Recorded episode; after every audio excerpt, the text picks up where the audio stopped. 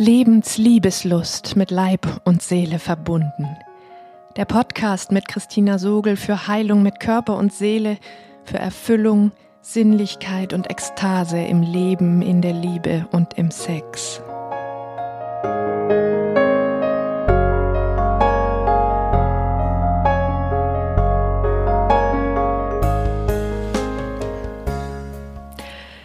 Hallo, du atmendes Wesen. In dieser Podcast-Folge möchte ich dir vom Vertrauensraum für Männer und Frauen erzählen, den ich bereits seit anderthalb Jahren in Stuttgart live und ab 11. Januar online auch überregional anbiete, weil er mir ein tiefes Herzensanliegen ist. Du erfährst, warum mir dieser Raum für die Entstehung einer neuen Begegnungskultur zwischen Männern und Frauen und den Frieden auf der Welt so wichtig ist, welche fünf Handwerkszeuge dir dabei helfen und wieso der Vertrauensraum für dich ein weiteres wunderbares Handwerkszeug sein kann. Wie immer lade ich dich von Herzen ein, dir zum Hören einen gemütlichen und ungestörten Platz zu suchen, deine Augen zu schließen tief durch den leicht geöffneten Mund zu atmen und der Resonanz meiner Worte in deinem Körper zu lauschen. Sie zeigt dir, was meine Worte mit dir zu tun haben. Kennst du auch diese alte, aber immer noch verbreitete Daumenregel, wenn du möchtest, dass du begehrt wirst, dann mach dich rar, Ganz bestimmt kennst du sie. Sie ist beinahe so weit verbreitet und unhinterfragt, wie dass es draußen nass ist, wenn es regnet. Hast du von dieser Regel schon Gebrauch gemacht? Hast du schon jemals darüber nachgedacht, was es damit auf sich hat? Ob sie wahr ist oder was sie sonst ist? Seit ich in den Kaninchenbau kollektiven sexuellen Kulturtraumas eingetreten bin, nehme ich wahr, wie sehr wir alle endlos und beinahe unbemerkt an dem leiden, was wir als absolut normal empfinden und darum immer wieder auflegen. Inzwischen sehe ich in dieser Regel eine von unzähligen wechselseitigen manipulativen Strategien, mit denen wir uns in der Liebe und Intimität selbst das Leben zur Hölle machen und hartnäckig das verhindern, was wir uns am meisten wünschen. Einander offen und vertrauensvoll begegnen zu können, wirkliche Nähe zu erleben, angekommen und geliebt zu werden, wie wir sind. Stattdessen haben wir in unterschiedlichsten Facetten, Farben und Formen gelernt, dass wir so, wie wir wirklich sind, genau falsch sind und uns hinter einer Fassade kultureller Erwartungen und No-Gos verstecken müssen, um überhaupt eine Chance auf Nähe, Liebe und Sex zu bekommen. Völlig egal, wie du bist, es ist immer entweder zu viel oder zu wenig von irgendwas wenn du dich mit Begehren oder Lust zeigst, aber genauso, wenn du es nicht tust. Lass dir das mal bitte auf der Zunge zergehen. Du kannst es nur falsch machen. Was kommt da in deinem Körper auf? Lass mich raten. Ohnmacht, Scham, Schuldgefühl, Angst, Misstrauen, vielleicht sogar Wut und Hass? Nein, nein, ich habe dich nicht irgendwo gestalkt und das heimlich über dich rausgefunden. Diese Gefühle sind viel weniger individuell, als du vielleicht denkst. Sie sind universelle Randerscheinungen unserer Kultur, die unser individuelles sexuelles Sein unsere Vorlieben und Formen von Begehren und Erleben in sehr enge Schubladen gezwängt hat, auf denen das Label zulässig steht. All die anderen Varianten fallen über den Rand der Schublade in die riesigen Container mit den Aufschriften unattraktiv, unpassend, verwerflich oder sogar abartig. Sie sind entweder so tief vergraben, dass sie gar nicht mehr vorkommen, oder verbunden mit Scham und Isolation in Parallelwelten deponiert. Die fatalen Folgen davon, wir sind gezwungen, uns voreinander zu verstecken, haben also tatsächlich gute Gründe, einander zu misstrauen. Wir können uns beim besten Willen nicht wirklich nahe kommen, höchstens scheinbar im Rahmen der Versteckspiel-Performance. Und all diese Gefühle, Angst, Scham, Schuldgefühl, Misstrauen, Wut und Verachtung, sind in unserem Nervensystem komplett unvereinbar mit Öffnung, Aufgabe von Kontrolle, Hingabe und Ekstase. Eine weitere fatale Folge, wir sind weder darin geübt, über diese Dinge zu sprechen, weil sie ja geheim bleiben sollen und also gar keine Worte zugeordnet bekommen haben, noch kann es bei so viel Stress und Scham gelingen, klare Gedanken zu fassen und die Blockade in Kehle und Zunge zu überwinden. Wie kann also bei so viel Scham, so viel existenziellem Stress durch Gebote und Verbote, so viel Sprachlosigkeit ein vertrauensvoller, naher und offener, intimer Dialog sprachlich und körperlich gelingen, der nicht früher oder später sprach und hoffnungslos versiegt und Liebesbeziehungen immer wieder tragisch scheitern lässt. Stell dir vor, wie es wäre, wenn wir angesichts all dieser uralten und tief verkörperten, ja zellulären Gewissheiten todesmutig aufbrechen würden, zitternd vor Angst und Scham und in körperlicher Erwartung des Untergangs, und wenn wir stammelnd oder gar stotternd anfingen zu sprechen. Worte zu suchen, wo vielleicht noch gar keine sind. Uns einander zu zeigen mit allem, was uns ausmacht oder ausmachen könnte, wenn wir es zuließen, ganz konkret und intim, einfach weil es keine gute Alternative mehr gibt, wenn wir als Männer und Frauen diese uralten Gräben überwinden und einander wirklich nahe kommen wollen. So wie eine Teilnehmerin vom Vertrauensraum mal so entzückend entwaffnend sagte, Puh, ihr redet ja hier über Dinge, über die ich nicht mal mit mir selber rede. Als ich in den Büchern von Sabine Lichtenfels und Dieter Doom las, dass es in Tamera, ihrer Lebensgemeinschaft für eine neue Liebeskultur in Portugal, ein solches strukturelles Element fest installiert gibt, war ich Feuer und Flamme. Sie beschreiben die strukturelle Überforderung von Männern, Frauen und Paaren bei dem Versuch, allein Probleme zu lösen, die riesengroß und kulturell bedingt sind. Für ein in Gemeinschaft entstandenes Problem brauchen wir die Gemeinschaft, um es zu lösen. Die Möglichkeit, sich mit all diesen oft so heimlich quälenden Fragen, Gefühlen und Bedürfnissen zu zeigen und sowohl gleichgeschlechtliche Solidarität als auch gegengeschlechtliches Verständnis zu erfahren, uns damit angenommen und zugehörig zu fühlen, lässt mir das Herz aufgehen und tiefe Sehnsucht danach aufkommen in mir. Egal, ob wir Liebe und Sexualität monogam oder polyamor denken oder wollen, Was uns vergiftet und niemals glücklich werden lässt, ist die tiefe Verunsicherung, die beißende Scham und das damit verbundene Versteckspiel.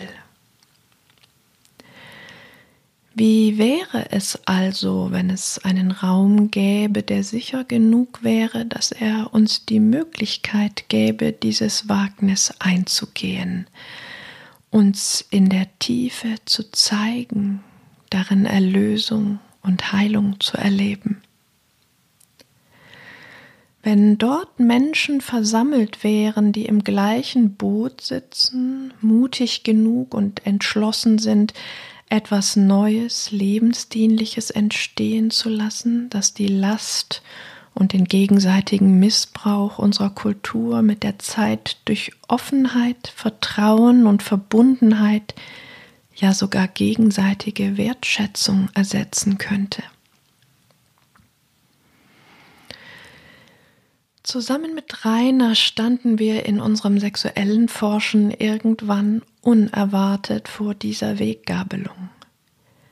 Im Erahnen dieser Aufgabe vor ihr zurückzuschrecken aus Sicherheitsgründen oder den neuen Weg einzuschlagen, von dem wir nicht wussten, wo er uns hinführen würde, der aber ein Versprechen in sich trug. Den einen Weg kannten wir schon, er hatte unsere ersten Ehen unterschiedlich tragisch enden lassen. Wir haben uns für den neuen, unbekannten Weg entschieden, sind aufgebrochen und immer weitergegangen.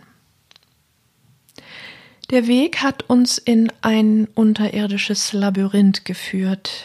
Immer tiefer und feiner verästeln sich neue Abzweigungen, in die noch weniger Tageslicht hineinfällt.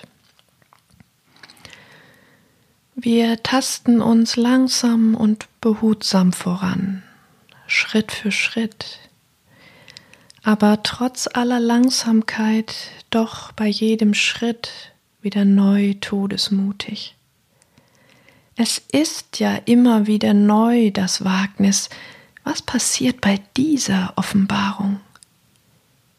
Hält die Beziehung, hält Rainer sie aus oder fällt jetzt all das Wunderschöne, was wir aufgebaut haben, mit diesem nächsten Schritt in sich zusammen?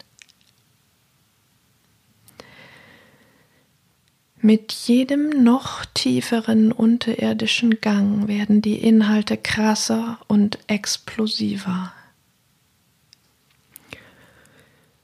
Nur die Erfahrung zuvor, dass wir alles bisher gemeinsam überstanden haben und es uns nur noch tiefer verbunden hat, ließ uns immer weitergehen. Immerhin ist freiwillig wagen immer noch besser als irgendwann eingeholt und überrollt zu werden.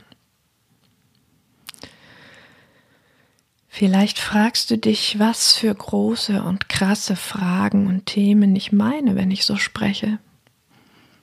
Fast ist es lustig, wenn ich diese Dinge jetzt benenne, klingt es fast harmlos, zumindest für mich, die ich diesen Weg schon gegangen bin, und er hat mich nicht umgebracht. Zum Beispiel diese Frage, was geschieht, wenn ich offen sage, dass ich schon den zehnten Tag in Folge keine Lust auf Sex habe, vielleicht sogar jeden Tag weniger? Wenn ich in mir nach Ursachen forsche und welche finde oder keine finde, ist es erklärungsbedürftig? Machen Erklärungen es verdaulich oder bringen sie die Schuldfrage ins Spiel, die dann in dem uralten Ping-Pong-Spiel landet, in dem es keinen Gewinner, sondern nur Verlierer gibt. Oder die Frage, was geschieht, wenn ich sage, dass ich Reiners Berührungen, in die er all seine Liebe hineinlegt, gerade nicht mag? Wenn ich es nicht nur wahrnehme, mir als mangelnde Hingabefähigkeit attestiere und mich einfach stärker bemühe, sie zu genießen, sondern es so frei von Schuldzuweisung wie möglich tatsächlich ausspreche. Kannst du dir vorstellen, wie oft es für den Moment erst einmal vorbei war mit Lust und Freude? Kannst du spüren, wie viel Sprengstoff in solchen noch relativ einfachen Offenbarungen steckt? Oder zum Beispiel diese spannende Frage. Wie möchte ich oder Rainer in einem konkreten Moment am liebsten berührt werden? Weiß ich oder er es überhaupt? Wie fühlen wir uns, wenn wir es nicht wissen? Wie fühlen wir uns, wenn wir es wissen? Wie einfach oder schwer ist es, es auszusprechen? Und wie wird es, wenn es dann nicht einfach genau so geschieht? Weil der andere es nicht möchte, weil es gar nicht so leicht ist, es so genau zu beschreiben, dass der andere es verstanden hat? Wann kommt zu viel Scham ins Spiel auf beiden Seiten, so dass wir verstummen oder die Bewegungen zäher werden und schließlich versiegen? Und wie ist es erst, wenn ich größere Fragen berühre? Wenn ich es zum Beispiel wage, im Urlaub am Strand zu fragen, wie Rainer die ganzen Frauen dort anschaut, was er dabei erlebt und welche Fantasien er dabei hat.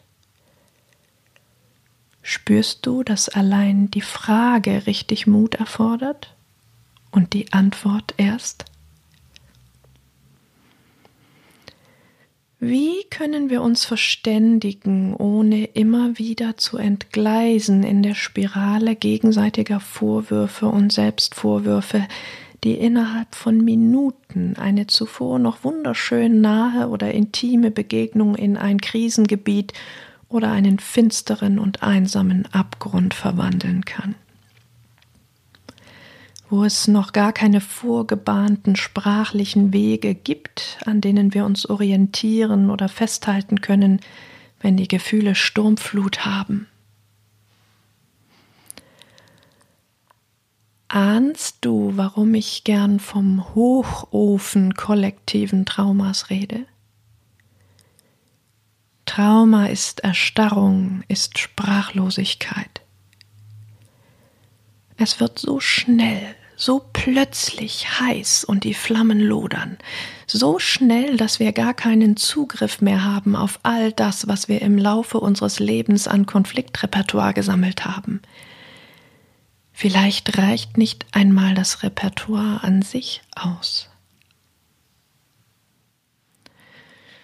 Nun stießen Rainer und ich so oft, beinahe wann immer wir im Bekanntenkreis von diesen Prozessen erzählt hatten, weil sie uns so sehr bewegten, auf große staunende Augen, verbunden mit den Worten Mensch, ihr habt so viele differenzierte Worte für all das, was da auch in uns rumwabert, was wir aber nicht zu fassen kriegen, weil wir keine Worte dafür finden.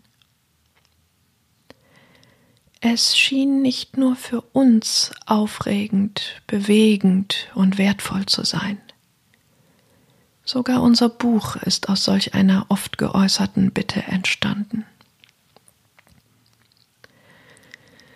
Der Bedarf nach Unterstützung und Vorreitern an dieser Stelle ist also immens.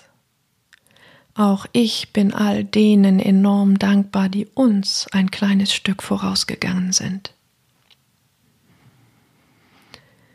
Was haben wir also an Handwerkszeug gesammelt, um diesen Raum, in dem der Hochofen steht, aus unseren Erfahrungen heraus zu sichern und zu halten? Was können wir tun, wenn alles ins Wanken gerät, während wir versuchen, unsere Kultur aus den Angeln zu heben und durch Sprachlosigkeit aufrechterhaltene Machtverhältnisse in aufrichtige, gleichwürdige Begegnung zu verwandeln?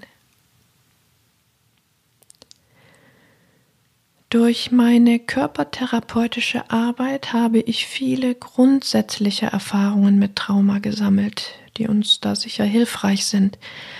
Aber dieser Hochofen kollektiven sexuellen Traumas hat, wie alle über Jahrhunderte weitergegebenen traumatischen Erfahrungen, eine Wucht und Sprengkraft, die ihresgleichen sucht. Ohne den Prozess mit Rainer würde ich mich dem nicht gewachsen fühlen. Ich möchte hier die fünf wichtigsten Handwerkszeuge mit dir teilen, die wir gefunden haben auf unserem Weg. Das erste ist auf jeden Fall, es nicht allein zu erforschen. Abgesehen davon, dass es per se nicht geht ohne ein Gegenüber. Wir selbst haben ja nur unseren Teil des Traumas bei uns.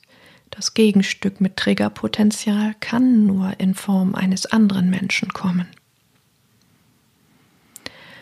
Ein gemeinsames Commitment zur Nähe und größtmöglicher Aufrichtigkeit unter allen Umständen und durch alle Schwierigkeiten hindurch, die explizite beidseitige Bereitschaft, sich konfrontieren zu lassen und sich auf dieses Commitment berufen zu können, ist ein guter Boden, auf dem es schwieriger wird, dem anderen den schwarzen Peter in die Hand zu schmuggeln. Es ist wie eine Bande drumrum, die vor zu schnellem Auseinanderfliegen bewahrt und bei der Überwindung der traumatischen Spaltung in zwei unvereinbare Teile, hier sind es Menschen, hilft. Allerdings ist auch ein solches Commitment zuerst einmal nur eine Form, die immer wieder neu ausgefüllt werden und sich bewähren muss, bis sie trägt. Dennoch war sie für uns ein immenser Gewinn hinsichtlich Vertrauen und Selbstdisziplin, was beides in diesem Prozess absolut unerlässlich ist. Das zweite Handwerkszeug ist es, Leere, Erstarrung, Taubheit und Scham in ihrem Wirken bewusst erkennen zu lernen. Dafür war mir ein körperliches Forschen unerlässlich. Denn auch wenn ich zehnmal weiß, dass Scham ein Hinderungsgrund ist, mich zu zeigen, wenn ich es in den jeweiligen Situationen nicht erkenne und spüre, dann ist das genau der Missing Link, der uns den Teufel im Detail übersehen lässt. Denn Scham und Schuldgefühl wirken ja genau dadurch, dass wir die Dinge vermeiden und gar nicht erst tun, zum Beispiel auch sprechen, die uns mit diesen Gefühlen konfrontieren würden. So stark und überaus wirksam sind sie, ohne überhaupt spürbar zu werden. Du kannst sie aber im Kontrasterlebnis spüren lernen. Und wenn du lernst, wie sie sich anfühlen in ihrer abwesenden Anwesenheit, dann bekommst du zum ersten Mal die Chance, einen anderen Weg einzuschlagen.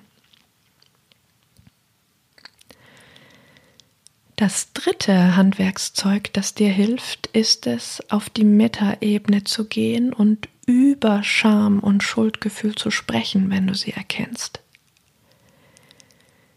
Tatsächlich ist es das meiner Erfahrung nach wirksamste, wenn nicht das einzige wirksame Mittel gegen Scham und Schuldgefühl. Tatsächlich ist es mit diesen beiden Gefühlen wie mit Eiter.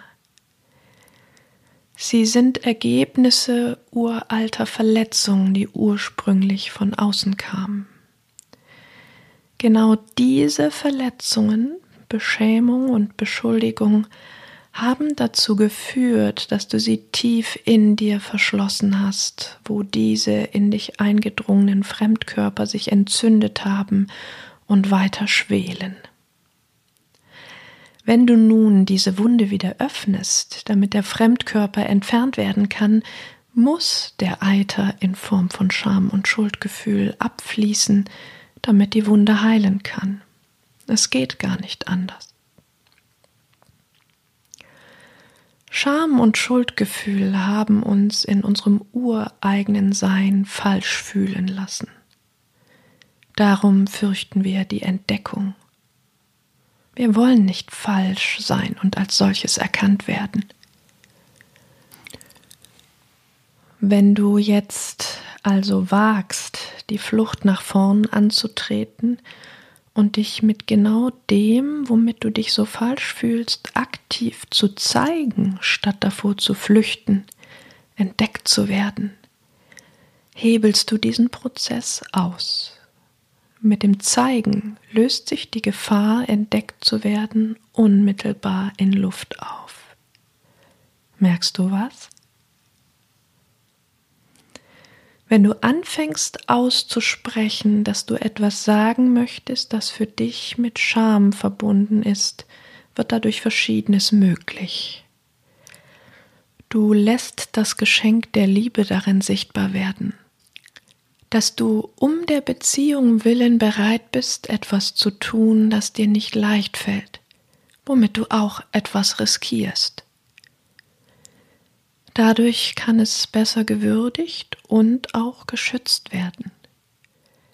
Du merkst nämlich an der Reaktion des anderen sehr genau, wie sicher du an dieser Stelle bist, ob er oder sie sich einfühlen kann ungeduldig drängelt mit einem Jetzt sag schon oder lass es sein, aber hängst nicht so an die große Glocke.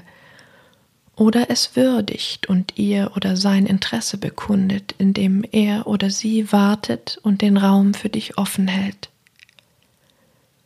Nur dann bist du sicher mit deinem Wagnis, kannst es notfalls auch genauso erbitten oder sogar einfordern. So ist es möglich, dass du mit deiner Scham zu einem großen Geschenk werden kannst. Ein bisschen wie bei meiner Stroh zu Gold Erkenntnis, du erinnerst dich?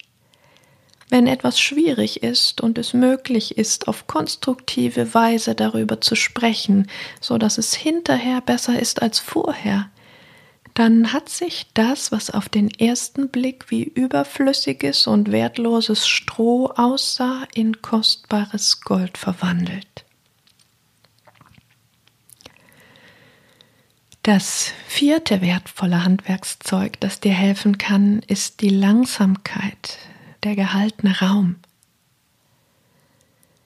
Wenn du all die Dinge wiederfinden möchtest, die du so tief vergraben hast, dass du nicht einmal merkst, dass sie da sein könnten, dann findest du sie nicht, indem du suchst, sondern indem du Lücken lässt und mit Interesse in sie hineinlauscht. Indem du anders als es so üblich ist, im Dialog auf das klassische Positionen-Austausch-Ping-Pong verzichtest und sehr bewusst Lücken lässt, bevor du reagierst, um die Resonanz des Gesagten in deinem Innern zu erlauschen. Sie ist die Spur. Genau darum lade ich dich vor jeder Podcast-Folge wieder genau dazu ein. Denn je öfter du das tust, desto mehr kommst du in einen Prozess hinein, der dich ganz von selbst immer tiefer in dich hineinführt. Das fünfte hilfreiche Handwerkszeug wird wichtig, je näher du dem Hochofen kommst, je mehr du zulässt, von ihm zu spüren all die wilden, lodernden Flammen lassen sich besser regulieren, wenn du in den Momenten, wo sie dich umzuwerfen scheinen, aufstehst und dich schüttelst, statt es zur Eskalation kommen zu lassen. Es hält dich erst einmal im Kontakt mit dir, reguliert gleichzeitig die hochschlagenden Gefühlswellen und lässt Dinge für dich klarer werden. So kannst du leichter nach dieser Pause konstruktiv da ansetzen, wo es kurz vor dem Entgleisen war. Selbst Wut oder Hass werden so zu einem Geschenk. Im Vertrauensraum nutzen wir im Prinzip all das, um uns diesen sicheren Raum zu erschaffen, indem wir Kultur umkrempeln und uns mit all dem Scham und Schuld behafteten als kostbare Geschenke zu erleben, indem wir wagen, es zu teilen. Wir haben uns Regeln erarbeitet, die das möglich machen. Aber keine Sorge, es ist genau so ein Prozess, in die Einhaltung all dieser Regeln hineinzuwachsen, indem wir merken, dass sie hilfreich sind und uns gegenseitig daran erinnern. Mir liegt es so sehr am Herzen, diese Offenlegungsprozesse nicht im intimen Raum der einzelnen Paare zu belassen. So muss jeder das Rad neu erfinden und die subtilen Machtverhältnisse innerhalb des Paares sind so viel schwieriger zu erkennen und aufzulösen. In dem Moment, wo du erkennst, dass das, womit du dich rumschlägst, kein eigenes Versagen von dir ist, sondern ein globales und universelles Versagen von Kultur, wird es leichter, Scham und Schuldgefühle abzulegen. Aus der gefühlten Vereinzelung und Isolation herauszutreten und Verbundenheit zu erfahren. Deshalb ist der Vertrauensraum sehr bewusst darauf ausgelegt, offen für Wachstum zu bleiben. Alle drei Monate können neue Interessierte dazukommen. Auch wenn ich immer wieder höre, wie schwer es den Teilnehmern fällt, den intimen Raum zu öffnen, bleibe ich hartnäckig dabei. Weil ich es mittlerweile als Teil des kulturellen Problems betrachte, über solche Themen nur mit dem engsten Vertrauten zu sprechen. Immer wieder bin ich Zeugin davon geworden, wie klaustrophob intime Katastrophen so werden können, wenn es als Verrat konnotiert wird, außerhalb der Beziehung darüber zu sprechen. Mit Rainer habe ich die klare Absprache, dass wir natürlich über alles, was uns in der Beziehung widerfährt oder belastet, auch und gern außerhalb sprechen können und sogar sollen erst recht, wenn es sich innerhalb nicht gut lösen lässt. Auf respektvolle Weise, ohne den anderen anzuschwärzen, sondern so, dass er auch dabei sein und zuhören könnte. Wenn du also einen konstruktiven Zugang zu diesem Hochofen und einen Ausweg aus dem kulturellen Liebesdilemma finden möchtest, dann ist der Vertrauensraum sicher eine gute Möglichkeit.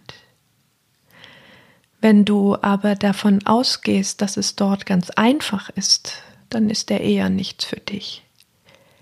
Die Erfahrung zeigt, dass der gemeinsame Prozess wirklich in die Untiefen führt, dass all diejenigen, denen es da zu schwierig ist, einfach wieder verschwinden. Das ist genau richtig so. Denn für all die, die bleiben, ist es ein wunderbar tiefer und heilsamer Prozess, und eine Keimzelle für eine neue Liebes- und Begehrenskultur. Genau so, wie ich es mir gewünscht habe.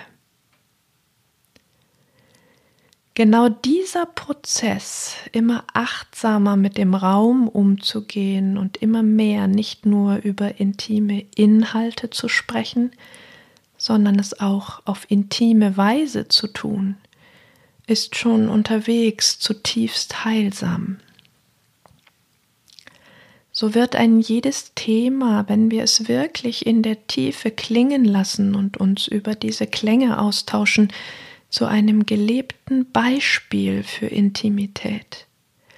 Und es wird sichtbar und spürbar, dass Intimität überall stattfinden kann oder auch nirgendwo.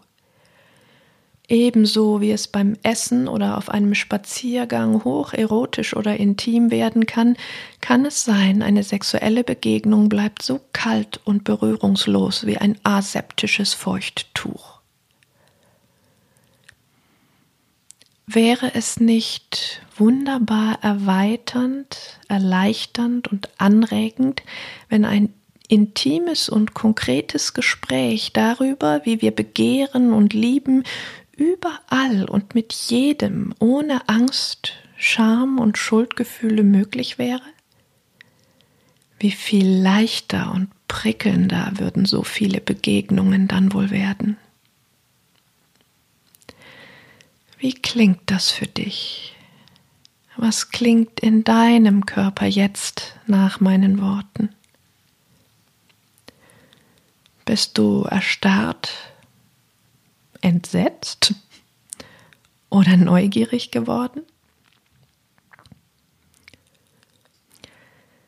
Wenn du mutig bist, es ernst meinst, Lust auf eine Kulturrevolution und einen langen Atem hast, lade ich dich ganz herzlich ein, Teil des Vertrauensraums für Männer und Frauen zu werden, der demnächst am 11. Januar 2021 online auch überregional einmal im Monat Montagabends stattfindet. Dank Corona, denn sonst hätte ich mir wahrscheinlich nicht vorstellen und dann auch nicht die Erfahrung machen können, dass solche Prozesse online beinahe ebenso gut gehen wie live. Ich möchte, dass wir richtig viele werden. Nicht mehr jeder für sich allein wursteln muss, sondern wir uns gemeinsam aus den uralten Schichten von Misstrauen, Angst, Scham und Schuldgefühl herausschälen um unweigerlich da zu landen, wo wir hingehören, in der Lebensliebeslust. In dieser Podcast-Folge hast du gelernt, was der Vertrauensraum ist und warum mir dieser Raum für die Entstehung einer neuen Begegnungskultur zwischen Männern und Frauen und den Frieden auf der Welt so wichtig ist welche fünf Handwerkszeuge dir im Hochofen kollektiven sexuellen Kulturtraumas helfen und wieso der Vertrauensraum für dich ein weiteres wunderbares Handwerkszeug sein kann. Wenn dir die Folge gefallen hat, abonniere gern den ganzen Podcast und wenn du mutig bist, melde dich gern über das Kontaktformular in den Show Notes für den virtuellen Vertrauensraum an. Du entscheidest dich erst nach zwei Schnupperabenden für oder gegen eine verbindliche Teilnahme. Die Termine 2021 sowie die Kosten findest du auf meiner Webseite. Und nun lass uns zusammen mutig sein, Lebensliebeslust entfachen und ekstatisch werden.